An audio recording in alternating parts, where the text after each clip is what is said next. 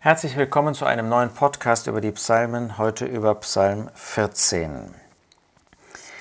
Im Psalm 14 finden wir, dass David besonders die Gesetzlosigkeit der Gottlosen beschreibt, die einen gewissen Höhepunkt dort erreicht.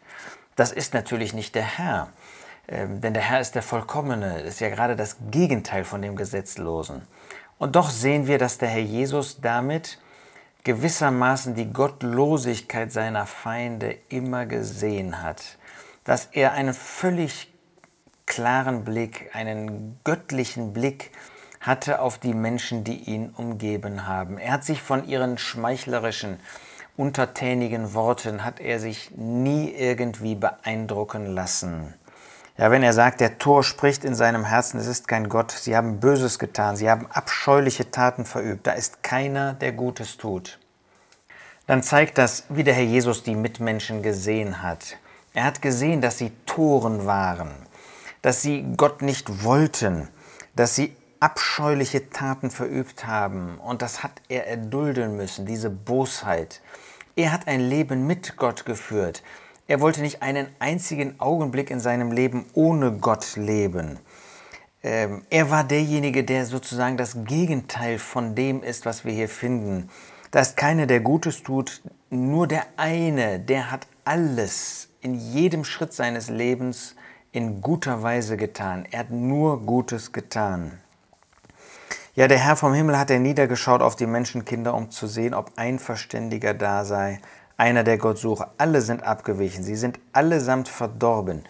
Das wird der Überrest künftiger Tage erkennen. Sie werden sagen, auch wir sind ungerecht. Auch wir waren solche, die Gott nicht gesucht haben. Glaubst du, dass du anders warst? Vielleicht hast du das Vorrecht gehabt, kindgläubige Eltern zu sein. Aber das galt für dich genauso wie für jeden anderen, wie auch für mich. Wir waren alle solche, die Gott nicht gesucht haben. Da war nur der eine, der Gott gesucht hat. Und der ist hier nicht im Blickfeld, das ist der Herr Jesus, der nur Gutes getan hat. Ähm, wo der Herr nur sagen konnte, das ist nicht nur ein Verständiger, das ist der Verständige. Das ist der, der Gott suchte. Er musste ihn nicht suchen, wie wir ihn suchen mussten, um ihn überhaupt als Gott zu erkennen. Aber er hat Gott gesucht in allem, in seinem gesamten Leben hat er nicht irgendetwas getan ohne diesen Gott. Ja, wenn wir weitersehen, sie sind abgewichen, verdorben, das Gegenteil von dem Herrn Jesus. Er ist nicht einen Augenblick von dem Weg Gottes, von dem Gehorsam Gottes abgewichen. Nein, er war auch nicht verdorben, im Gegenteil, er war nur der Vollkommene, nur derjenige, der Gott verherrlicht hat.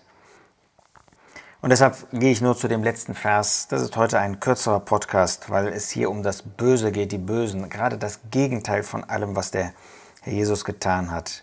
Und zum Schluss kommt dann der Ruf nach Rettung.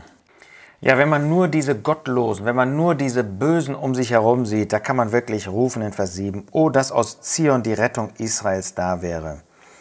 Wenn der Herr die Gefangenschaft seines Volkes wendet, soll Jakob frohlocken, Israel sich freuen. Dass aus Zion die Rettung Israels da wäre. Ja, sie war inmitten des Volkes da und sie haben den, der diese Rettung brachte, haben sie abgelehnt. Er war gekommen, um sein Volk zu erlösen von ihren Sünden. Und ihren Erlöser haben sie an das Kreuz gebracht, haben sie umgebracht, was ihre Verantwortung betrifft. Er ist die Rettung Israels gewesen. Und sie haben das nicht erkannt.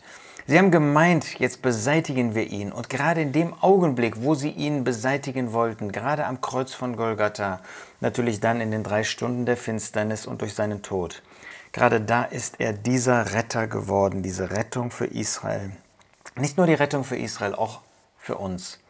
In diesen drei Stunden, wo er sühnend gelitten hat, wo wir selber gar nicht hineinschauen können, so furchtbar waren diese Qualen, die er von Seiten Gottes erdulden musste. Nicht körperliche, sondern seelisch-geistige ähm, Drangsale. Ja, das, wir können das gar nicht beschreiben oder erfassen, wo er unserer Sünden wegen gerichtet wurde, wo die Strafe zu unseren Sünden auf ihm lag wo er das erdulden musste, was unser ewiges Teil gewesen wäre, von Gott verlassen zu sein, da ist er dieser Retter geworden. Und nur durch ihn wendet sich die Gefangenschaft des Volkes Jakob.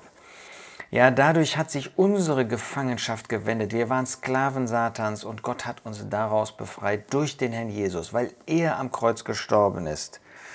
Ja, und jetzt können wir frohlocken, können wir uns freuen. Und unsere Freude hängt 100% von ihm ab. Ja, unsere Freude hat als Grundlage, als Basis dieses Erlösungswerk, das der Herr Jesus vollbracht hat. Wir haben so viel Grund, so viel Anlass, ihm zu danken, ihn zu loben für das, was er getan hat. Er ist diese Rettung. Er ist das absolute Gegenteil von dem Gottlosen. Und in ihm sehen wir die Rettung vollbracht. Ja, wir wollen auf ihn sehen, den Retter, wollen vor ihm niederfallen in unseren Herzen und wollen ihm eine Antwort geben. Nicht nur dadurch, dass wir an jedem ersten Tag der Woche dieses Gedächtnismal haben, sondern wollen in unserem Leben ein Dankopfer sein für ihn, wollen für ihn leben, hingegeben, wollen ihn lieben. Er ist es wert, er ist unser Retter.